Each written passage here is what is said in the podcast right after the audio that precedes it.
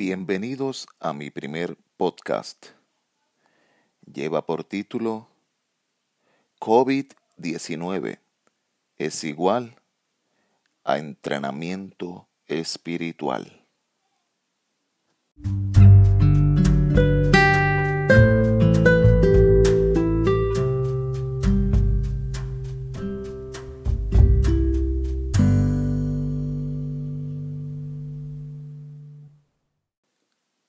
Estuve varios días pensando en hacer una de las cosas que más me disfruto, predicar. Más ahora que todas las personas y amigos que amo están en casa, muchos estamos en cuarentena. Esta cuarentena es muy buena excusa, es una muy buena excusa para pasar tiempo en familia, para jugar, entretenernos con nuestros hijos. Yo personalmente trato de jugar a las cartas y dominó todas las noches con mi esposa y mis tres hijas. Pero esta cuarentena es una muy, muy buena excusa, sobre todo para pasar tiempo con Dios, para estudiar su palabra. Saben, el apóstol Juan escribió Apocalipsis en un momento de cuarentena. Él estaba en una prisión prácticamente. Era como estar en prisión en casa pero él se encontraba en una isla llamada Patmos. Juan estaba allí en cuarentena. Estaba aislado solo. Y es en esa isla que Dios le entrega, Dios le da, Dios le inspira el libro de Apocalipsis. El libro de Apocalipsis es la revelación de Cristo Jesús y los sucesos de los tiempos finales. Este libro importante nos habla del liderazgo de Jesús. Ese liderazgo no solo se trataba de un Salvador, sino también como un rey, como el rey de reyes, como un rey que viene, un rey que va a restaurar la tierra, un líder perfecto, con autoridad extraordinaria, lleno de gracia y amor. Pero Apocalipsis también nos habla de crisis como las que estamos viviendo ahora. Apocalipsis habla de dificultades que van a ir en aumento al acercarse el día del regreso de Jesús. Este libro de Apocalipsis está escrito en realidad para preparar al pueblo de Dios, a los creyentes, a enfrentar dificultades. Para que esas dificultades no nos caigan por sorpresa para que cuando enfrentemos la crisis no nos amarguemos, no nos frustremos en contra de Dios, sino que podamos entender que esas cosas van a pasar y que podamos entender que eso significa nada más y nada menos que Jesús está pronto por regresar. Miren lo que dice Apocalipsis 22, 20. Apocalipsis capítulo 22, versículo 20. Dice así. Aquel que es el testigo fiel de todas esas cosas, dice, sí, yo vengo pronto. Amén, ven Señor Jesús. Aquí vemos que Jesús está diciendo aquel que es testigo fiel de todas esas cosas. En otras palabras, Jesús dice, sí, vengo pronto. Así dice Jesús. Y Juan, que es el escritor de Apocalipsis, dice, amén, ven Señor Jesús. Y la pregunta que te hago hoy, ¿estaremos incluyendo en nuestras oraciones esa frase, ven Señor Jesús? Saben, algunas personas le da miedo orar eso. Dicen, porque si digo ven Señor Jesús, se va a poner la cosa difícil. O sea que la oran o no la oran, mejor dicho, por miedo. Otros la oran por desespero. Ven, Señor Jesús, para que se acabe todo este sufrimiento, para que se acabe el desastre de la tierra. En otras palabras, mencionan esta frase en sus oraciones por desespero. Y otros, que son el grupo más pequeño, entiendo, otros la oran porque no les queda más remedio y porque ni siquiera saben cuál es el significado de esa frase. ven Señor Jesús. Amigos, esta oración debe estar presente en nuestras vidas, especialmente en tiempos de crisis. Y no debemos orarla por miedo, por desespero. Dios lo que quiere es prepararnos para recibir a Jesús en la tierra. Él va a venir por un pueblo glorioso, glorioso, radiante, intachable, lleno de fe y de un amor fervoroso.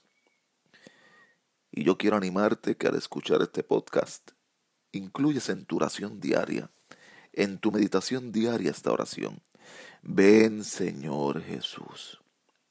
¿Y qué va a pasar cada vez que incluyas esta frase o esta oración en tus oraciones?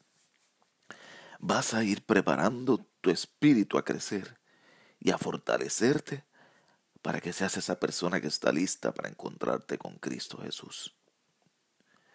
Amigos, así como Juan escribió Apocalipsis en cuarentena, nosotros podemos ser productivos también en este tiempo de crisis. La crisis puede ayudarnos a ser más amorosos, más creyentes, más espirituales. Nos puede ayudar a arreglar relaciones. Y con este mensaje lo que quiero es animarte a que la crisis no te espante, sino que te haga más productivo o productiva en tu fe y en tu vida. Esta crisis es un buen tiempo en que tú te puedes preparar para que así tu espíritu se fortalezca y esté preparado para recibir a Cristo Jesús. ¿Sabes lo que Dios me ha hecho entender en esta crisis? ¿Sabes lo que es? Que todo va a estar bien. Todo va a estar bien. Pero esto es entrenamiento. O sea, tenemos que aprovechar este momento de crisis porque es un entrenamiento espiritual.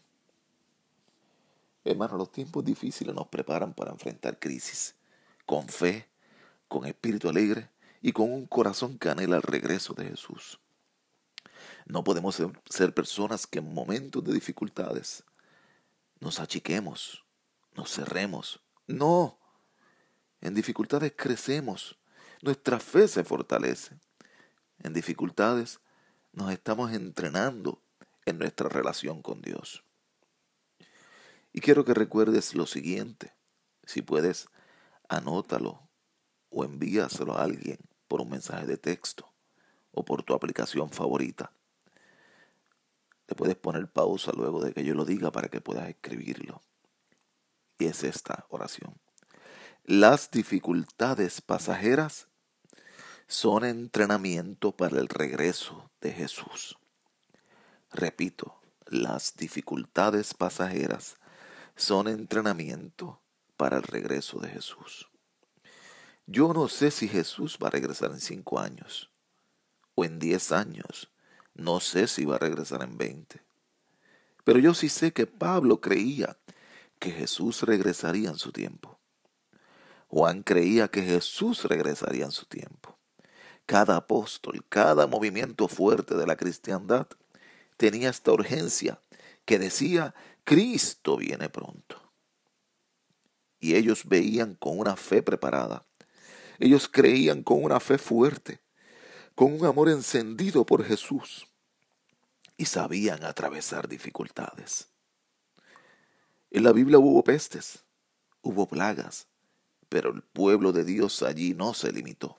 Al contrario, allí era cuando más adoraban, servían y amaban más. ¿Por qué? porque las dificultades nos entrenan para el regreso de Cristo Jesús. Ahora, ¿en qué nos entrena esta crisis? ¿En qué nos entrena este coronavirus?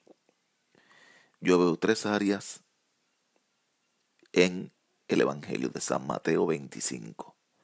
San Mateo capítulo 25 hay tres áreas. Hay tres parábolas en este capítulo de San Mateo está la parábola de las diez vírgenes. Cinco fueron sensatas y cinco fueron sensatas. Esa parábola habla de una relación con Dios. Las sensatas tenían una relación con Dios. Otra parábola es la de los talentos. Esta parábola que también está allí en Mateo 25 habla de hombres que recibieron talentos o bienes para administrar. En otras palabras, habla de administración. Y la tercera parábola que nos habla Mateo 25 es la parábola de las ovejas y los cabritos. ¿Cómo es la manera en que tratamos a otras personas? Jesús dijo, por cuanto lo haces a uno de los más pequeños de mis hermanos, también lo haces para mí. ¿Saben lo interesante de estas parábolas? Que vienen justo después de Mateo 24. Mi querido amigo que escuchas, Mateo 24 es un capítulo donde Dios nos da señales del fin. Dice allí, habrá terremotos, habrá plagas, guerras, confusión, falsos cristos y un montón de estas cosas. Ahora, Mateo 25 es el mismo contexto. Jesús está predicando lo mismo y dice, así van a prepararse. Vamos a ver estas tres áreas en las que nos vamos a entrenar en esta temporada de esta crisis del coronavirus. Tres áreas de entrenamiento espiritual. La número uno, amor a Jesús. Amor a Jesús. Miren lo que dice el capítulo 24 de Mateo. El capítulo 24 de Mateo. El versículo 12 dice allí, y por haberse multiplicado la maldad, el amor de muchos se enfriará. En Mateo 25, en la parábola de las vírgenes, habla de la relación con Dios, del amor para con Dios. Y mi pregunta es, ¿vas a permitir que este COVID-19 enfríe tu amor por Jesús o que lo aumente?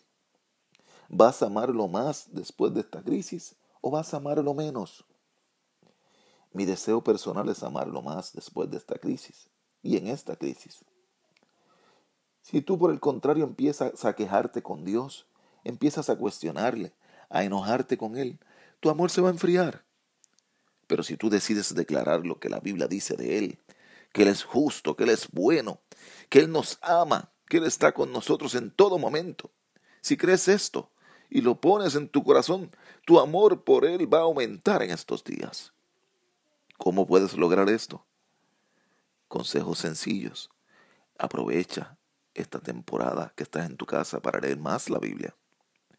Ora un poco más. Rodéate, relacionate con gente que ama a Dios. Físicamente no podemos ahora, pero puedes conectarte por teléfono, por internet con esa gente. Saca provecho en esta crisis. La segunda área donde puedes entrenarte espiritualmente en esta crisis es amar a las personas. La parábola de las ovejas y las cabritas Allí en Mateo 25 Jesús dijo, por cuanto lo haces a uno de los más pequeños de mis hermanos, también lo haces para mí. En otras palabras, le diste de comer, le diste de vestir a alguien que no tenía, visitaste o ahora en, en esta crisis llamaste a alguien que está solo. Si lo hiciste por uno de ellos, también lo has hecho por Jesús. En otras palabras, en el momento de mayor oscuridad en el mundo, los creyentes como tú y como yo brillaremos más. Ahora es el momento de demostrar cuánto amamos a nuestros amigos y familiares, incluso a personas que quizá ni conocemos. Ahora es el momento de dedicarle más tiempo a tus hijos. Puedes jugar, puedes conversar más con ellos, estar en familia, llamar amigos que hace tiempo no hablas, ayudar a personas necesitadas. Cuando salgas a comprar, fíjate si a algún vecino le falta algo. No solo pienses en tus necesidades, piensa en las necesidades que otros tendrán. Esta crisis nos debe entrenar a amar a las demás personas. Este momento no es para pensar solo en nosotros, es para pensar en cómo amar a los demás. En la dificultad, los creyentes no nos podemos quedar callados e inactivos es cuando más levantamos la voz y proclamamos y demostramos el amor de Dios. Tenemos que tratar de contagiar a las demás personas. Pero ¿saben qué? No la vamos a contagiar de coronavirus. Pero ¿saben de qué las vamos a contagiar? De la fe en Cristo Jesús. La tercera área de entrenamiento espiritual que nos ayuda esta crisis del coronavirus es administrar las cosas. La parábola de los talentos está allí en Mateo 25 y habla de administración. Allí, dos de los hombres a los cuales Dios le había dado bienes, administraron bien y multiplicaron lo que Dios le había dado. Uno de ellos no lo administró bien. Fíjate un momento lo que dice Proverbios capítulo 6, versículo 6. Proverbios 6, versículo 6. Dice allí, ve a la hormiga, oh perezosa, mira sus caminos y sé sabio, la cual no teniendo capitán ni gobernador ni señor, prepara en el verano su comida y recoge en el tiempo de la siega su mantenimiento. La hormiga nos enseña allí, querido amigo que me escuchas y amiga, la hormiga es diligente y buena administradora, como dice aquí. En la parábola de los talentos, dice que el buen administrador es elogiado por Dios, admirado por Dios. Así que tenemos que ser buenos administradores. Tenemos que crecer en la administración. Y hay dos sugerencias muy importantes de los planes que debemos hacer. El primer plan es el plan que tenemos que hacer ahora durante esta crisis. Plan de administración de crisis. En otras palabras, ¿cómo vas a sobrevivir si esto dura meses? ¿Cómo puedo disminuir mis gastos en estos días? ¿Cómo le hago para economizar para que lo que tengo me dure? ¿Qué números de contacto tengo que marcar? ¿A dónde tengo que llamar para pedir prestado si necesito? ¿A qué amigo? ¿A qué entidad bancaria? ¿A qué iglesia tengo que llamar para pedir ayuda? Tenemos que hacer un plan de administración para esta crisis. El otro plan, plan de administración post-crisis, plan de administración luego de la crisis. Y sé que muchos hemos pensado, si yo hubiera sabido que esta crisis venía, no hubiera hecho lo que hice no hubiera malgastado. Si yo hubiera sabido, hubiera administrado muy diferente mis bienes. Amigo, Dios nos va a sacar de esta crisis, pero la realidad es que quizá en varios años más venga otra. Así que mientras estamos en esta crisis, debemos empezar a administrar nuestros bienes para la próxima dificultad. Debemos hacer preparativos para la próxima dificultad. Debemos tener fe, pero debe ser una fe activa. Creemos, sí, y confiamos en Dios, pero nos preparamos. Y miren este salmo, qué bonito, qué promesa tan maravillosa dice aquí en este salmo. Es el Salmo 126, del 4 al 6. Salmos capítulo 126, del 4 al versículo 6. Dice así, Restaura nuestro bienestar, Señor, como los arroyos renuevan el desierto. Los que siembran con lágrimas cosecharán con gritos de alegría.